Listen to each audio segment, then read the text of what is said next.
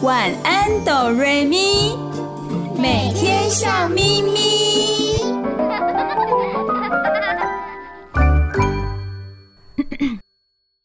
准备好了吗？我们要开始喽！预备备，开始。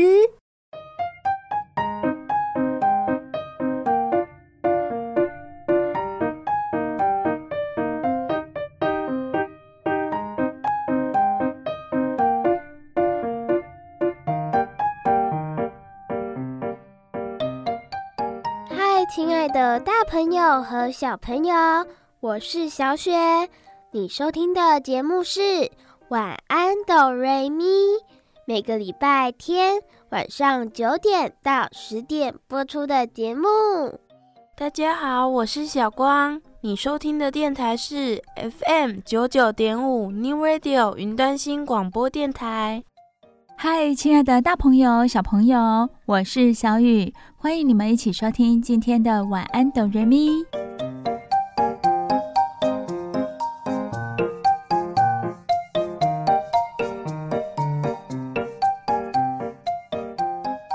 亲爱的大朋友、小朋友，在放假的时候，你们都做哪些休闲活动呢？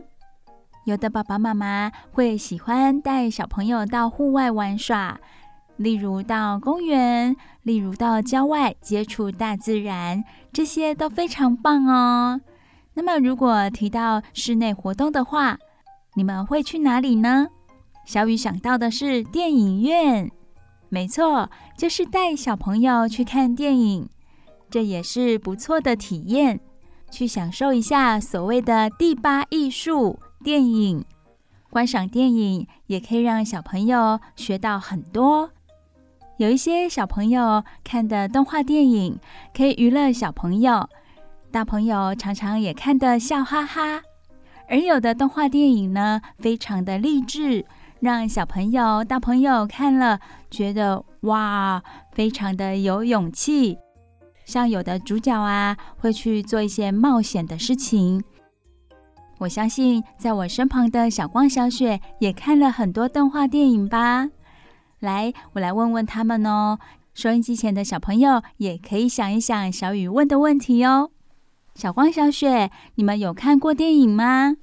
有啊，看过很多呢。小光呢？你看过电影吗？有，我也看过一些电影哦。除了去电影院看之外，在学校老师也会播放一些电影给我们看。哦，在学校老师也会播放影片啊！哇，那这么说来，收音机前的小朋友也看过不少的电影喽。那你们喜欢看电影吗？小光、小雪，你们喜欢看吗？还可以，也没有到很喜欢。嗯，我相信收音机前的小朋友也是这样的感觉哦。因为看一部电影，通常要花掉你一到两个小时的时间，安安静静的坐在那里。可能有的小朋友就不喜欢这样了，宁可可以动起来，跑跑跳跳。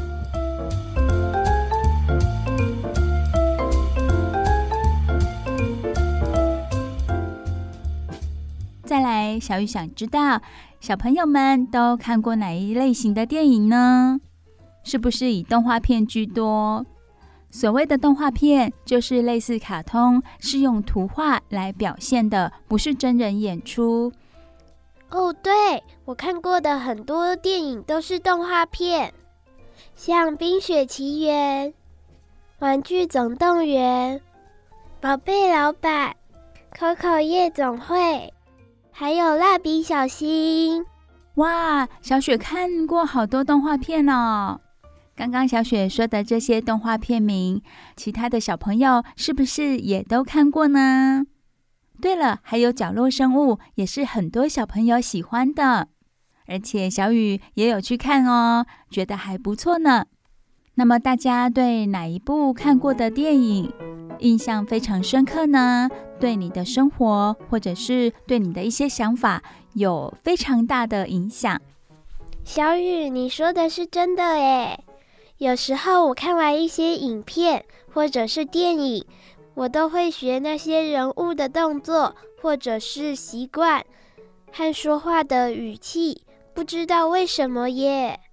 这就是人家所谓的潜移默化，在你看完电影之后，有一些人物的想法、个性已经跑到你的心里头了。像是有的小朋友啊，就会很喜欢某些角色，像是有一些角色受到很多小朋友的欢迎，就会去模仿。例如谁呢？像是 Elsa，很多很多的小女生就会在万圣节啊、圣诞节打扮成 Elsa 的模样。而有一些小男孩就会学一些英雄的角色，可能在游戏过程中就会扮演英雄哦，这真的是很有趣。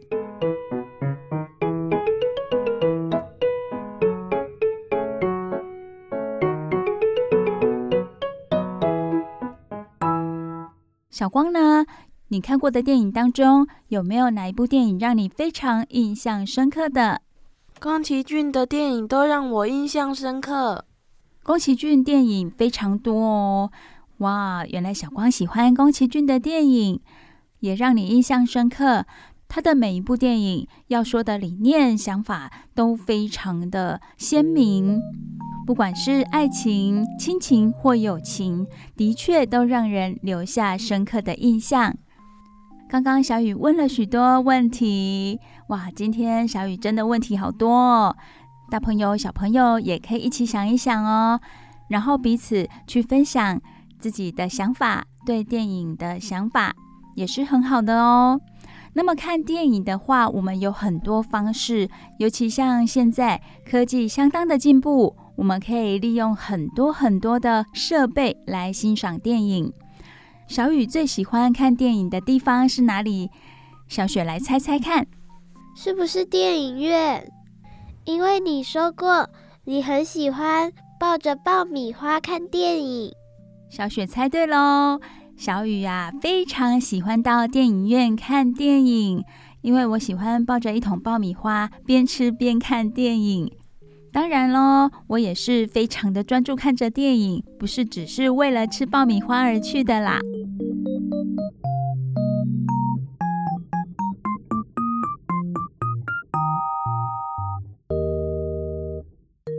说到电影院，大家对电影院的印象是什么呢？电影院就是黑黑暗暗的，有很多的座椅，超级大的荧幕。声音非常大的音响，还有就是小雨说的爆米花，这是我对电影院的印象。没错，小光说的很好哦。电影院就是黑黑暗暗的，位子很多，大部分的人都会捧着一桶爆米花，边吃边看电影。这些就是电影院给人家的印象。我想到了，还有吉拿棒也很好吃哦。哦，对，吉拿棒我都忘记了，它有肉桂的香味，还有许多糖撒在上面，吃起来好甜好香，很好吃。说到电影，大朋友小朋友，你们知道电影是怎么演变而来的吗？一开始并不是我们现在看到的样子哦，是有许多人努力而来的。我们现在才能够享受这样子的娱乐。究竟是谁发明了电影呢？这个问题看起来好像不难回答。一定有一个人他发明了电影，我们都会这样想，对吧？不过呢，在找出正确答案之前呢，我们要先想一想电影的影像，它的影像哦，究竟是怎么产生的？我们在电影院里看到的电影。那些影片就是拍电影的人用摄影机把外面的世界影像记录在胶卷上，然后用放映机这种机器叫做放映机，让胶卷上的影像显现在大荧幕上。说到这里，大家都知道了吧？在电影院出现之前呢，就得先发明什么呢？就得先发明摄影机和放映机。不过，这两种机器运用的是不同的原理，所以并不是同时发明出来的。我们可以这么说，电影的发明就像是一场接力赛，在不同的阶段，由不同的人发明了必要的机器跟技术之后，最后才让它诞生。所以，究竟是谁发明了电影？小雨在这里可以告诉大家，它是有很多很多人的努力才有了电影哦。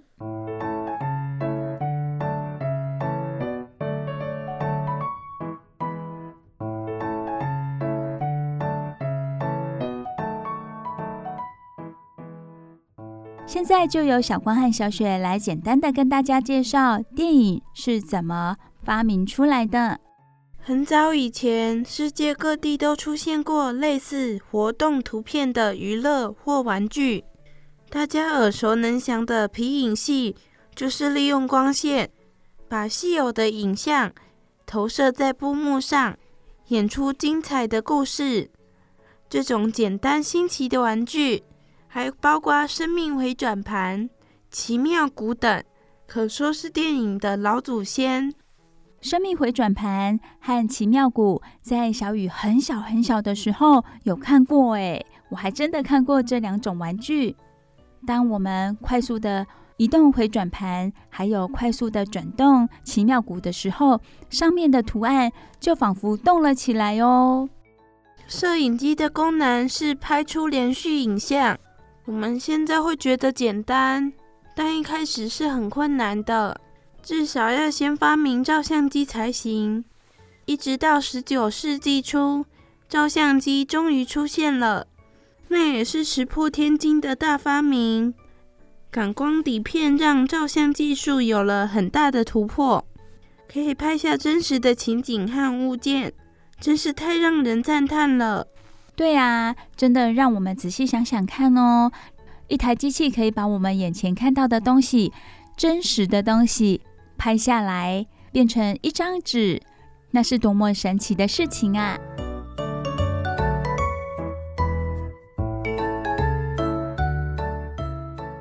当时大家都还没想到摄影机，它是偶然出现的。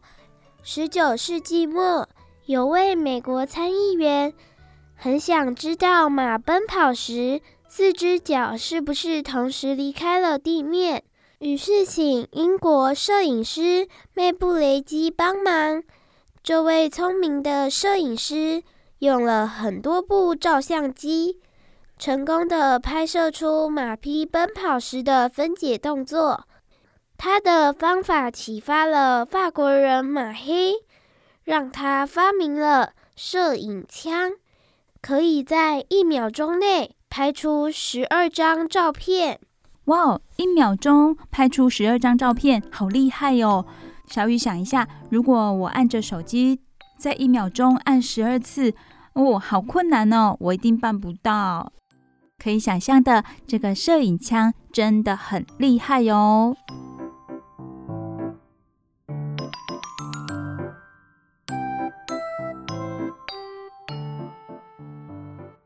麦布里基又进一步把他所拍到的连续照片做成透明片，按照顺序贴在一块圆盘的边缘，随着圆盘的旋转，把影像投射出去。原本只是单一动作的马儿，就开始活动奔跑起来了。这给了发明家爱迪生很大的灵感，研究出活动电影放映机。我们的发明家爱迪生这个时候出现喽，他还研究出了活动电影放映机。这个活动电影放映机是放在一个柜子里，柜子上有一个小窗口，观众可以透过小窗口来观看影片，只不过一次只能让一个人观赏。很有趣吧？大朋友、小朋友一定没想过，像小雨也没想过哦。电影一开始只供一个人欣赏而已呢。这个装置也叫做西洋镜，可能有的人听过。当时在许多游乐场里面都可以看到西洋镜。可是有些人认为啊，这种一次只能让一个人观赏的玩意儿，还称不上是看电影，它只是像玩具一样。而电影真正的诞生，要从什么时候开始呢？应该要算是卢米埃兄弟在法国巴黎所做的放映活动。从那时候开始电影才算是真正的诞生了。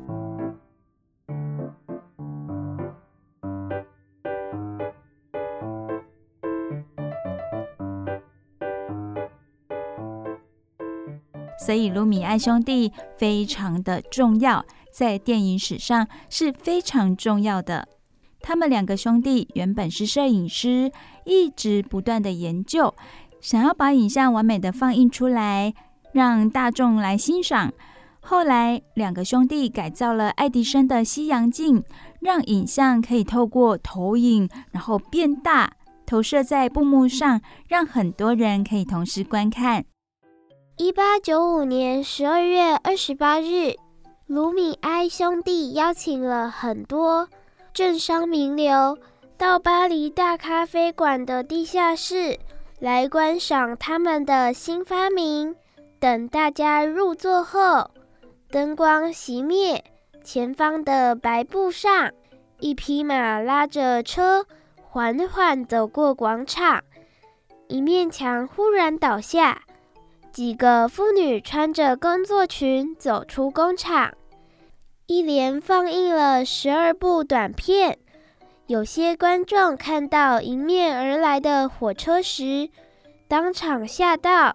对他们来说，这可是前所未有的视觉经验呢。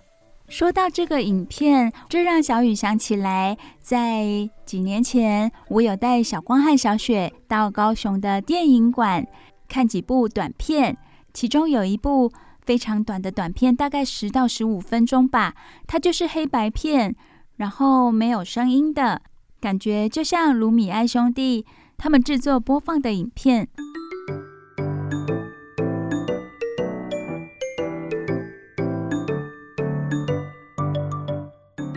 大朋友、小朋友，早期的电影啊，都是默片哦。所谓的默片，默就是。安静的意思，也就是只有影像却没有声音的电影。大家可以想象吗？静悄悄奔驰而过的马车，或者是开口骂人却没有声音的画面。那个时候的人就想了许多方法，要制作出有声音的效果。有的电影院就用清唱的方式，现场清唱给大家听哦。有的呢，会雇佣整个管弦乐团来伴奏。哇，真的是大费周章呢！还有的啊，是请人在幕后，在布幕的后面对嘴，更有些会利用简单的乐器制造出雨声、雷电声以及马蹄声等种种的效果。在日本，就是有所谓的辩士、辩护的辩、辩士这样子的职业，他们在电影演出的现场做配音或者是评论。在日治时代的台湾电影院也采用这样的方式哦。电影在放映的时候，会有一个人站在旁边，边看电影画面边对观众解释剧情。有的还会模仿或装出各种声音，让影片变得比较生动。哇，那如果一部电影要播放好几次，一整天下来，这些人不就累坏了？对呀、啊，当然累坏喽，因为都是现场真实的演出，live 演出哦。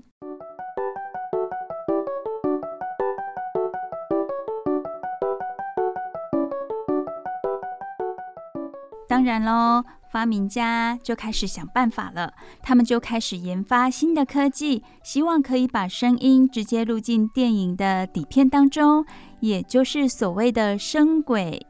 声音的声，轨道的轨，让电影更生动、更吸引人。一直到一九二七年，第一部有声电影叫做《爵士歌手》诞生了，鼓掌鼓掌！当然喽，这部电影一出来就大受欢迎，也因为它的成功，拍有声片变成了一股风潮。以前的默片也就渐渐的没落了。电影科技不断出现新的变化，有声片出现之后，彩色的电影也渐渐取代了黑白片。到现在呢，电影数位科技的出现，更让电影的拍摄方式有了大突破。不需要底片的电子摄影机，让拍摄和剪辑都变得更容易了。以前都要用摄影机真实的去拍摄。所有的细节都要真实的去拍摄哦。现在有了电脑数位科技，电影的制作过程变得比较简单。当然，作品出来我们看到的时候，也能够看到非常让人惊艳的画面。还有啊，最新的 3D 电影也让我们大开眼界，对吧？这些虚拟的电影世界就变得更逼真，好像我们身临其境，我们就在那个世界当中。这也让看电影的观众有更多的选项，我们可以去选择我们喜欢的类型，喜欢看电影的一些习惯。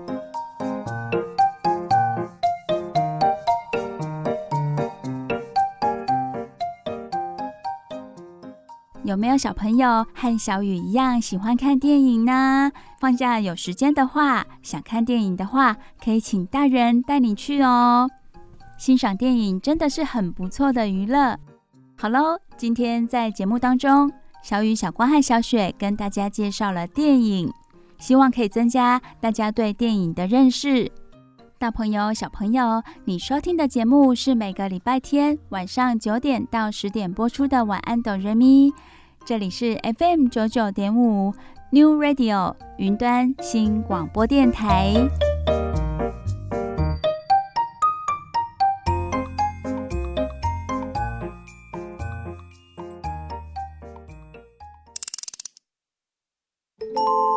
睡前小故事，大家来听故事喽。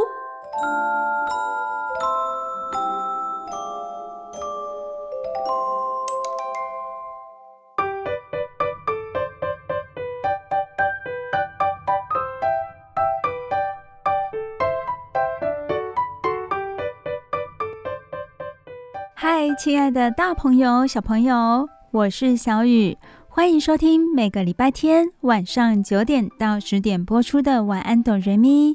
你收听的电台是 FM 九九点五 New Radio 云端型广播电台。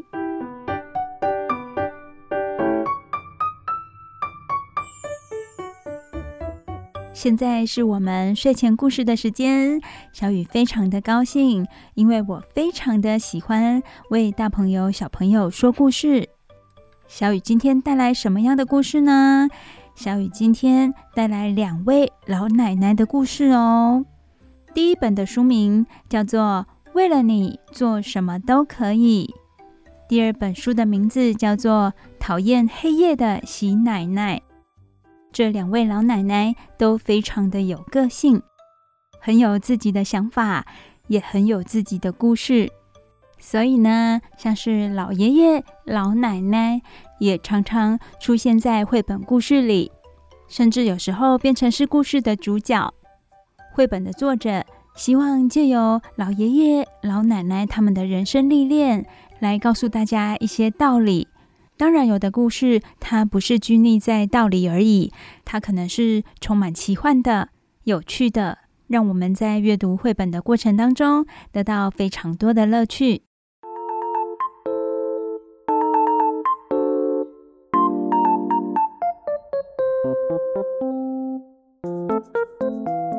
现在，小雨就为大朋友、小朋友带来今天的第一个故事。为了你做什么都可以，为了你做什么都可以。这本绘本的文图都是贝里诺，翻译者是赖雨清。好，现在故事开始喽。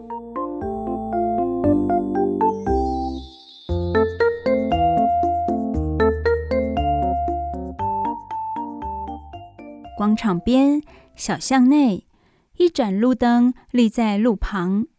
面向着一座老公寓，公寓的墙面被藤蔓紧紧包覆。不管路灯再努力，它的光照在墙上，总是显得那么的微弱。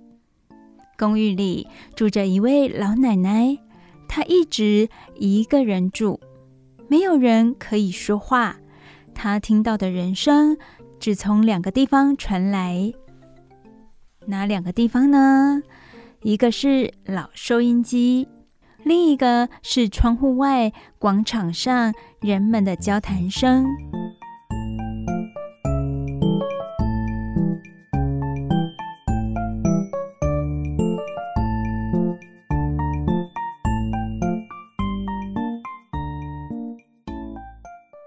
一天早上，老奶奶听完收音机，决定出门去广场走走。夏日里，现在是夏天哦，广场上挤满了摊贩，五颜六色的棚子在阳光下闪闪发亮。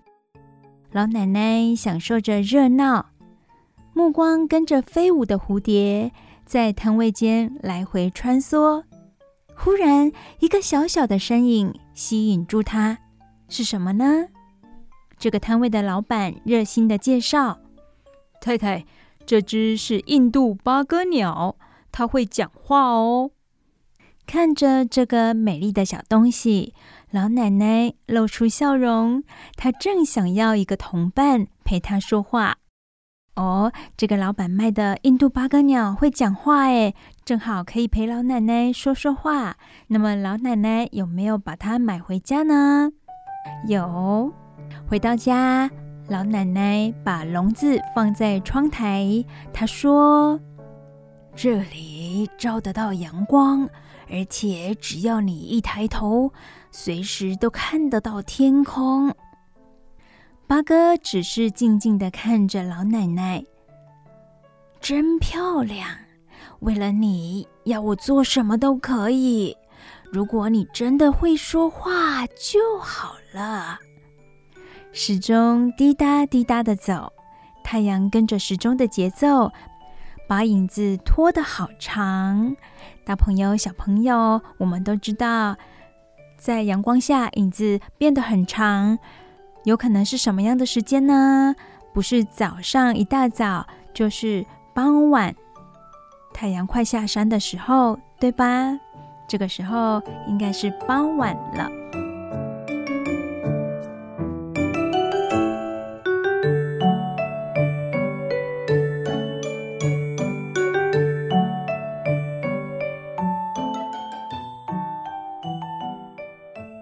接下来的每一天，老奶奶都称赞八哥真漂亮。如果你会说话就好了，你就可以跟我说你真正想要的是什么。为了你，要我做什么都可以。老奶奶总是对着八哥鸟说：“为了你，要我做什么都可以。”看来老奶奶真的很爱惜、疼惜这只八哥鸟哦。老奶奶整天都和八哥在一起。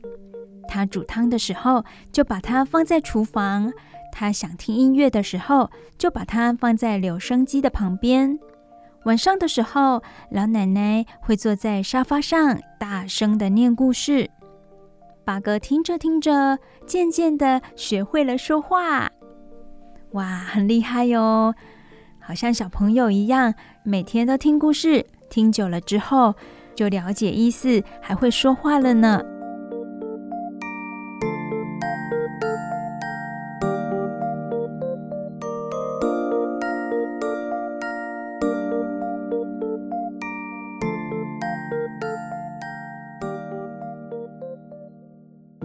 老奶奶开心的教八哥鸟新的单字。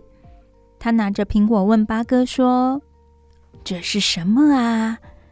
八哥一面跳一面回答：“苹果，苹果。”哎呀，我的小朋友好聪明啊！这是你的奖品哦。老奶奶把一片苹果塞进笼子里，继续说：“真漂亮。”如果你可以告诉我全世界你最想要什么就好了，你知道的。为了你，要我做什么都可以。老奶奶的眼睛盯着八哥，她大概是觉得八哥已经学会说话了，这下子应该可以告诉他他最想要的是什么了吧？果然，这时候听见八哥说话，那就放我走吧。这下老奶奶愣住了，她从来没想过八哥最想要的就是离开她，离得远远的。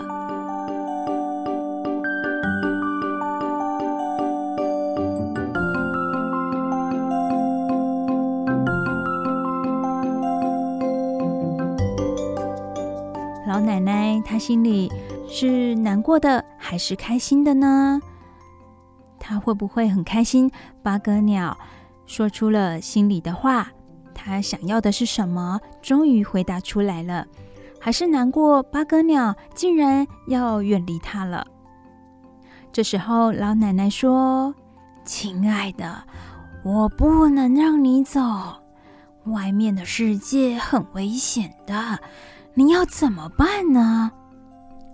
在说这句话的同时，老奶奶回想起来了，好多年以前，也有人曾经跟她说过同样的话。突然，老奶奶不再坚持，她把此时此刻当作是看八哥最后一眼。老奶奶盯着八哥，转动钥匙，打开笼子小小的门，就像很久没飞的鸟。八哥歪歪扭扭的飞出窗外。太久没飞的鸟已经忘记自己怎么飞，忘记要怎么运用自己的脚跟翅膀了，是吧？老奶奶走到阳台。眼睛一直追着八哥的身影，越过树梢，穿过楼房。老奶奶真的放走了八哥，八哥也飞远了。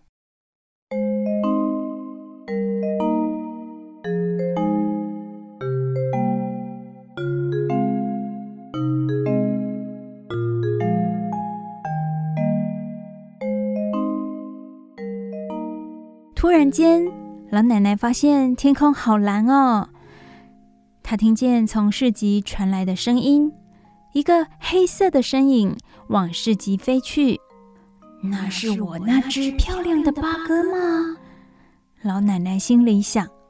于是老奶奶走下楼梯，走出大门去找他。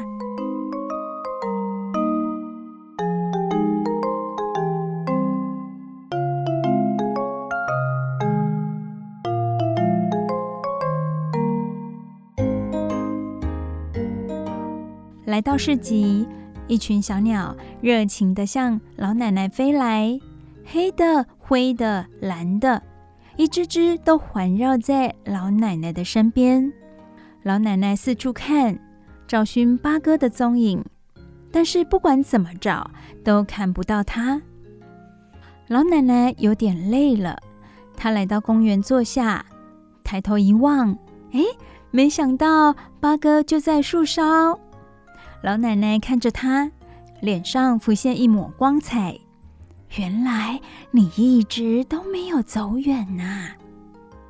听到老奶奶这么一说，八哥从树梢飞下来，停在老奶奶的手上。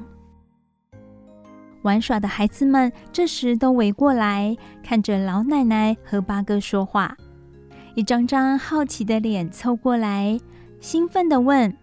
这只八哥真可爱，是你养的吗？好厉害，话说的真好。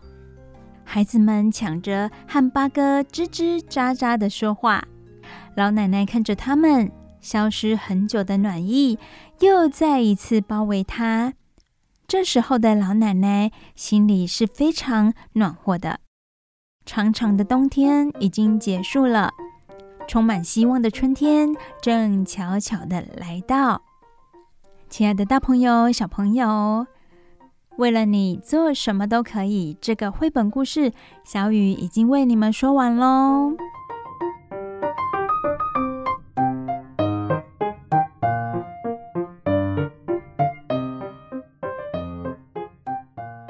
这个故事到底要告诉我们什么呢？他想传达的意思是什么？大朋友、小朋友。我们一起来思考一下哦。老奶奶很孤单，她想要一个可以跟她聊天、说话的同伴。总算在市集，她遇到了一只会说话的八哥。但是八哥其实一开始是不会说话的，是老奶奶教会了他说话。不过，正当八哥学会说话之后，他竟然提出他想要离开的要求。小雨原本以为老奶奶会感到非常的难过，不愿放手让八哥鸟飞走。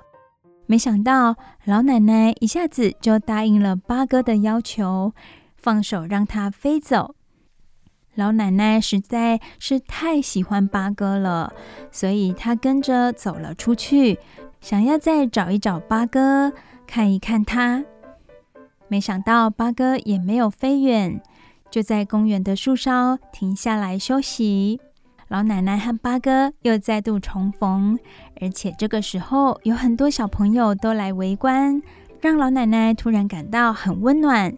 旁边有这么多可爱的小朋友陪伴着她，不管是对老奶奶，或者是对八哥来说，这都是他们成长的地方哦。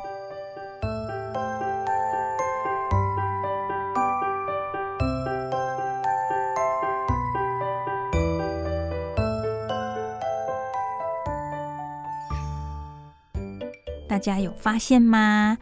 老奶奶和八哥原本不在一起的时候，他们都是一个人的。我们也可以仔细想想，在小朋友的成长过程中，首先是建立对自我的认知，然后从我到我的，再发展出我们和大家的，一步步学着处理人际关系。自从八哥来到老奶奶的生命当中，老奶奶她深藏内心的寂寞就逐渐融化了。可是这个时候，笼子里的八哥却变得不快乐，因为鸟都是喜欢在外面自由自在的飞翔啊，或者是寻找同伴、同类的同伴。当老奶奶选择放手给八哥自由，其实老奶奶同时也让她的心解放了，走出自我封闭的一个圈圈。跟一些小朋友来分享八哥，让小朋友也可以跟八哥一起玩。这个时候，老奶奶的确感受到友情带来的温暖了。这是一个充满了爱以及温暖的故事。另外一方面，我们也可以去想想看哦，当一直都在我们身边、受到我们照顾的小孩，渐渐的长大了。我们大朋友也要渐渐学着去放手，让他们去学习更独立、更勇敢的事情。这是小雨想要跟大朋友、小朋友分享的，希望大家都会喜欢这本《为了你做什么都可以》的绘本故事。大朋友、小朋友，听完这个故事，我们先让大耳朵、小耳朵休息一下，听首好听的歌曲。轻松一下，你收听的节目是《晚安，哆瑞咪》，每个礼拜天晚上九点到十点，在 FM 九九点五 New Radio 云端新广播电台播出。不要走开，我们马上回来哦。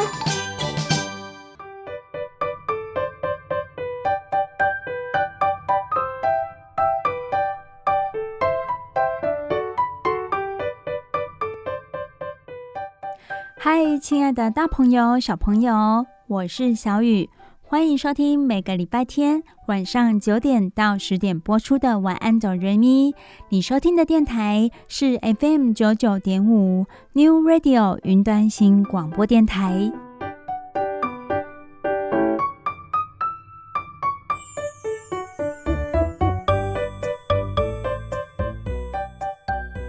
现在是我们睡前故事的时间哦。小雨非常喜欢说故事给大朋友、小朋友听。今天小雨带来两个有关于老奶奶的绘本故事。刚刚我们听了一个有关于老奶奶，她如何走出房子，找到一个跟她说话的同伴——八哥鸟。最后有一个非常温暖、美好的结局。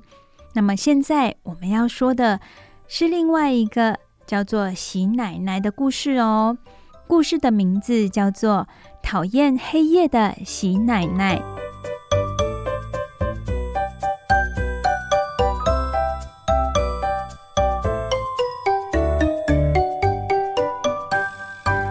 讨厌黑夜的喜奶奶，文是雀莉·杜兰莱恩，图是亚诺欧博。翻译者是林良。好，现在小雨就把故事说给大家听，故事开始喽。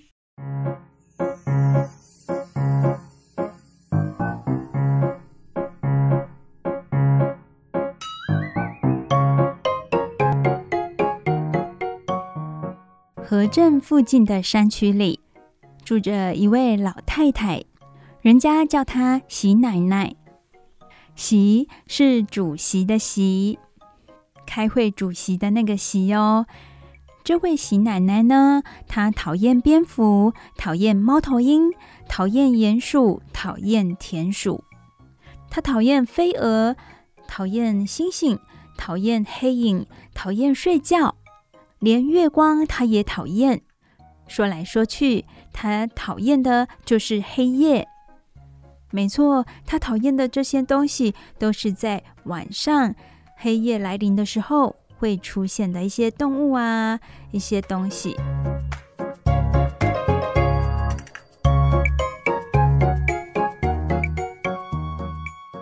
喜奶奶对他那只老猎狗说：“要是我能把黑夜赶出河镇，太阳就能永远照着我的小茅屋。真不懂啊，为什么？”从来就没有人想过要把黑夜给赶走呢。他用小树枝扎了一把扫帚，要扫掉茅屋里和河镇山区上面的黑夜。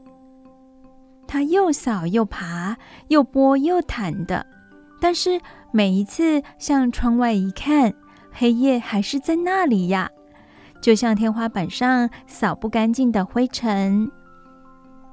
大朋友、小朋友，你们觉得呢？黑夜有办法赶走吗？有办法把它打扫、扫出门外、扫出去一个城镇吗？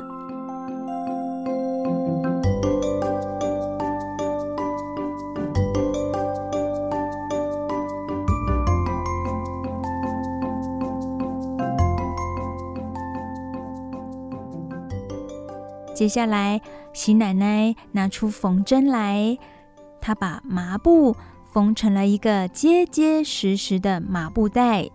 要干嘛呢？要做什么呢？她看看能不能把黑夜装在里面，拿到河镇山区外面去倒掉，把黑夜当做垃圾给倒掉哦。喜奶奶又装又填又压又塞的。蹑手蹑脚的，连一个黑影也不放过。到最后，还是没办法把黑夜全都塞进麻布袋里。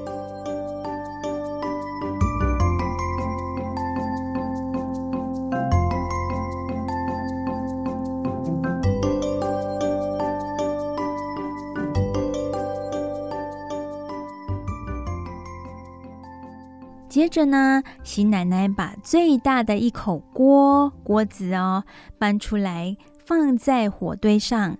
她打算把黑夜煮成汤。她舀起来看，搅一搅看，炖炖看，让水开了再看看，尝一口看看，扔进火里烧烧看，就是没法子把黑夜煮化了。喜奶奶真的想尽了办法哦，还没结束呢。小雨继续告诉大家，她还用了哪些方法要把黑夜赶走。喜奶奶弄来了一些藤蔓，想把黑夜结结实实的捆成一捆。她想带到市场上，说不定有人会买呢。可是她捆不住黑夜呀。接下来，喜奶奶像剪羊毛似的去剪黑夜。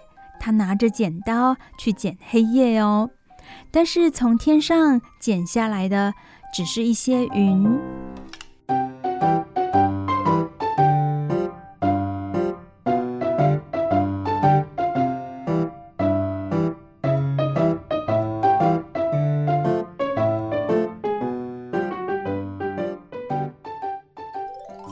黑夜扔给躺在破布堆上的老猎狗，但是老猎狗吃不下去。他把黑夜塞进床上的草垫里，但是黑夜又跳了出来。他把黑夜沉在屋后的井里，但是黑夜又冒出水面来。真的好忙好忙的席奶奶哦，还没结束哦。他用蜡烛去烧黑夜，但是黑夜又溜到屋外去了。还有什么他想到的方法呢？喜奶奶给黑夜哼催眠曲，他想让黑夜睡着。后来他拿一点牛奶去浇黑夜，浇水的浇，浇黑夜，还对黑夜挥拳头，把黑夜放在烟囱里熏，用脚踩黑夜，用手打黑夜，挖土坑要埋黑夜。最后，他还真不好意思的对黑夜吐口水。看来他真的很讨厌黑夜，但是黑夜呢？黑夜完全都不理会他。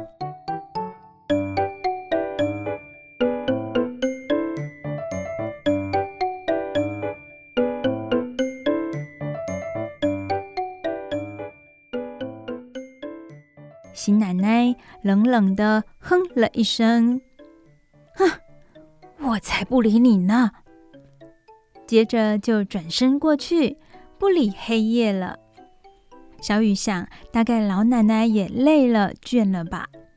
这个时候，太阳爬上了河镇山区的山顶，但是喜奶奶为了跟黑夜拼命，已经累得无心享受白天的快乐了。好矛盾哦，大朋友、小朋友，我们想想看，这是不是很矛盾呢？喜奶奶喜欢的是白天，她跟黑夜奋战了一整夜之后，她已经累了，她没有体力在白天活动，去欣赏白天的美景。喜奶奶安静下来，她累了，在铺草垫的床上睡着了。等黑夜再度回到河镇，他到时候才有力气好好的跟黑夜干一场了。故事绘本的最后一页，阳光好刺眼哦，照在这个城镇上。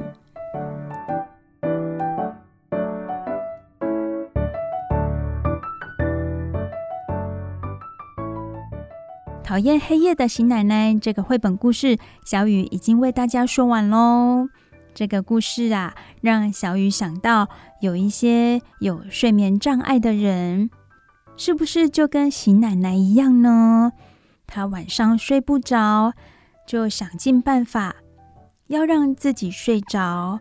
而喜奶奶呢，她想赶走黑夜，在黑夜里做了这么多的事情，无非是要让自己累一点，赶快休息吗？失眠真的是很困扰的一件事情。小雨有时候也会睡得不好，晚上频频做梦，起床之后呢，就觉得好累好累哟。甚至有时候半夜两三点会醒过来，过了好一下子才能睡着。所以小雨真心的希望每一个人，不管是大朋友或小朋友，到了晚上睡觉的时候能很舒服。很顺利的入睡，然后呢，有一夜的好眠，到早上起床的时候都能够非常的有精神，体力非常好，迎接新的一天。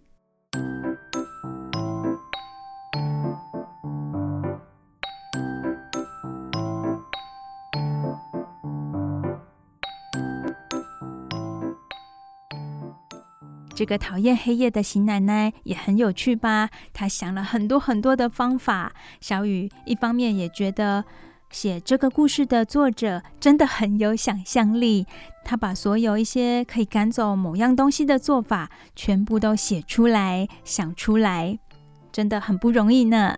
整本绘本都是黑白颜色来呈现的，很特别。如果大朋友、小朋友感到有兴趣的话，也可以去借来看哦。这本绘本还曾经得过世界绘本杰作选的凯迪克银牌奖呢，值得大家一看。今天的故事已经说完了，希望大朋友、小朋友都会喜欢。小雨非常喜欢为你们说故事。小雨说故事只有在晚安懂人民的节目当中，每个礼拜天晚上九点到十点播出的节目。这里是 FM 九九点五 New Radio 云端新广播电台。接下来我们又要休息一下，让大耳朵、小耳朵休息一下，听首好听的歌曲喽。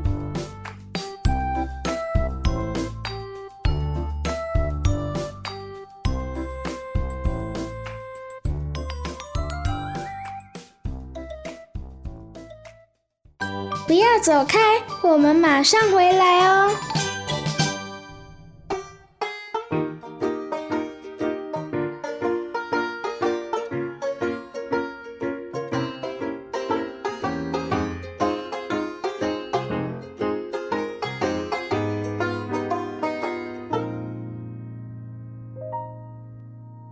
如果这不是爱，又会是什么？